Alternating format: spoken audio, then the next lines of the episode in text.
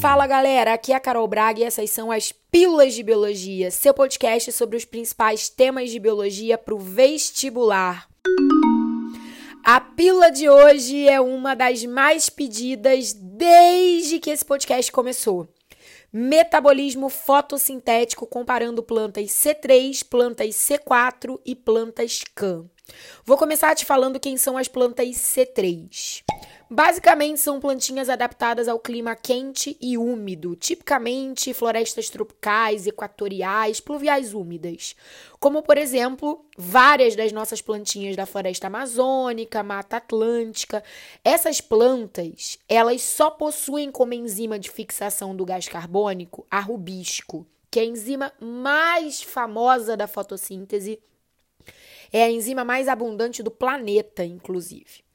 O problema da rubisco é que ela tem tanto afinidade pelo gás oxigênio na sua função oxigenase, quanto pelo CO2 na sua função carboxilase. O que vai determinar se a rubisco vai agir na função carboxilase, que é a que a gente espera dela para que ocorra a fase escura da fotossíntese, também chamada de ciclo de Calvin, onde esse CO2 vai ser convertido a moléculas de açúcar ou se ela vai agir na sua função oxigenase, trazendo gás oxigênio para o ciclo, ao invés de CO2, que ao invés de chamar, portanto, nessa situação de ciclo de Calvin, a gente vai chamar de fotorrespiração, que não vai gerar açúcares e, portanto, vai prejudicar o crescimento, a produtividade daquela planta, o que vai determinar, portanto, se a rubisco estará na sua função fotossintética, ciclo de Calvin, ou fotorrespiratória, é a relação de temperatura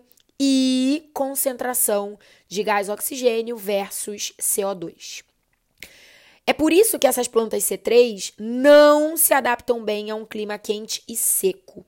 Porque quando a disponibilidade de água no solo é baixa, a abertura estomática fica comprometida e, consequentemente, a captação de CO2 diminui. Dessa forma, a rubisco começa muito mais a fotorrespirar, ou seja, manter a sua função oxigenase. O que acontece é tudo aquilo que eu já te falei. Prejudica a formação de açúcares e dessa forma o crescimento e a produtividade dessas plantas C3. Então o negócio delas é calor e água no solo.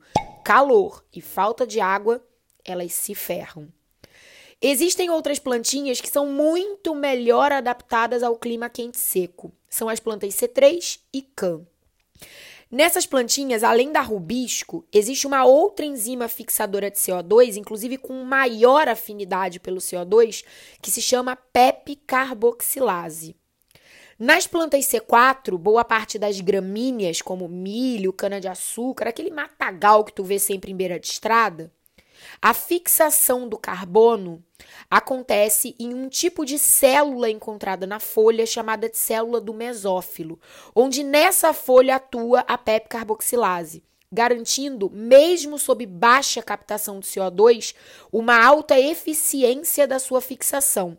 Esse CO2 é fixado a um ácido orgânico de quatro carbonos chamado de oxalacetato. Por isso o nome dessa planta, planta C4, porque o primeiro produto da fixação de CO2 é um composto orgânico de quatro carbonos, diferentemente da planta C3, cujo primeiro produto da fixação do CO2 já dentro do ciclo de Calvin é uma molécula de três carbonos. Então, a diferença se explica muito daí, né? Muito bem, depois que esse ácido orgânico foi formado na célula do mesófilo, ele sofre uma descarboxilação e o CO2 que sai dele é bombeado para uma outra célula, que é uma célula da bainha vascular, onde o CO2 vai ser entregue a rubisco e lá vai ocorrer o ciclo de Calvin e a maior eficiência de formação de açúcar. Portanto, nas plantas C4 existe uma separação espacial, ou seja, em células diferentes, entre o processo de fixação de carbono catalisado pela PEP carboxilase e o ciclo de Calvin catalisado pela rubisco. Nas plantas CAN, as suculentas, os cactos, boa parte das bromélias e orquídeas, existe uma separação temporal entre o processo de fixação do carbono e a fotossíntese propriamente, o ciclo de Calvin. Enquanto à noite os estômatos se abrem, o que vai ser uma grande economia de água na transpiração, porque à noite as temperaturas são menores, o CO2 é captado e fixado pela catálise da PEP carboxilase em um ácido orgânico que inicialmente também é oxalacetato, que depois tende a ser convertido a malato e armazenado durante todo o período noturno, principalmente no vacúolo daquela célula. Durante o dia, quando a fotossíntese de fato está propícia a acontecer, esse ácido é descarboxilado e o CO2 pode ser então entregue a rubisco, mesmo com os estômatos fechados, mesmo com aquelas plantinhas economizando bastante água. Então, por isso a gente fala que a planta can tem a separação temporal, ou seja, em tempos diferentes dos dois processos.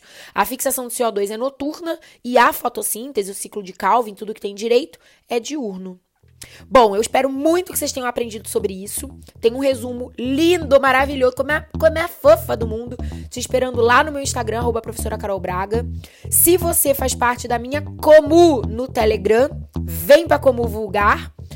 Eu também vou te mandar esse resumo em PDF. Para você fazer parte da Comu, o link tá te esperando lá na bio do meu Instagram. É só clicar e vir pro mundo da vulgaridade que você vai amar e não vai querer ir embora nunca mais. Espero muito que vocês tenham gostado, aprendido tudo. Semana que vem tem mais. Um beijo e tchau.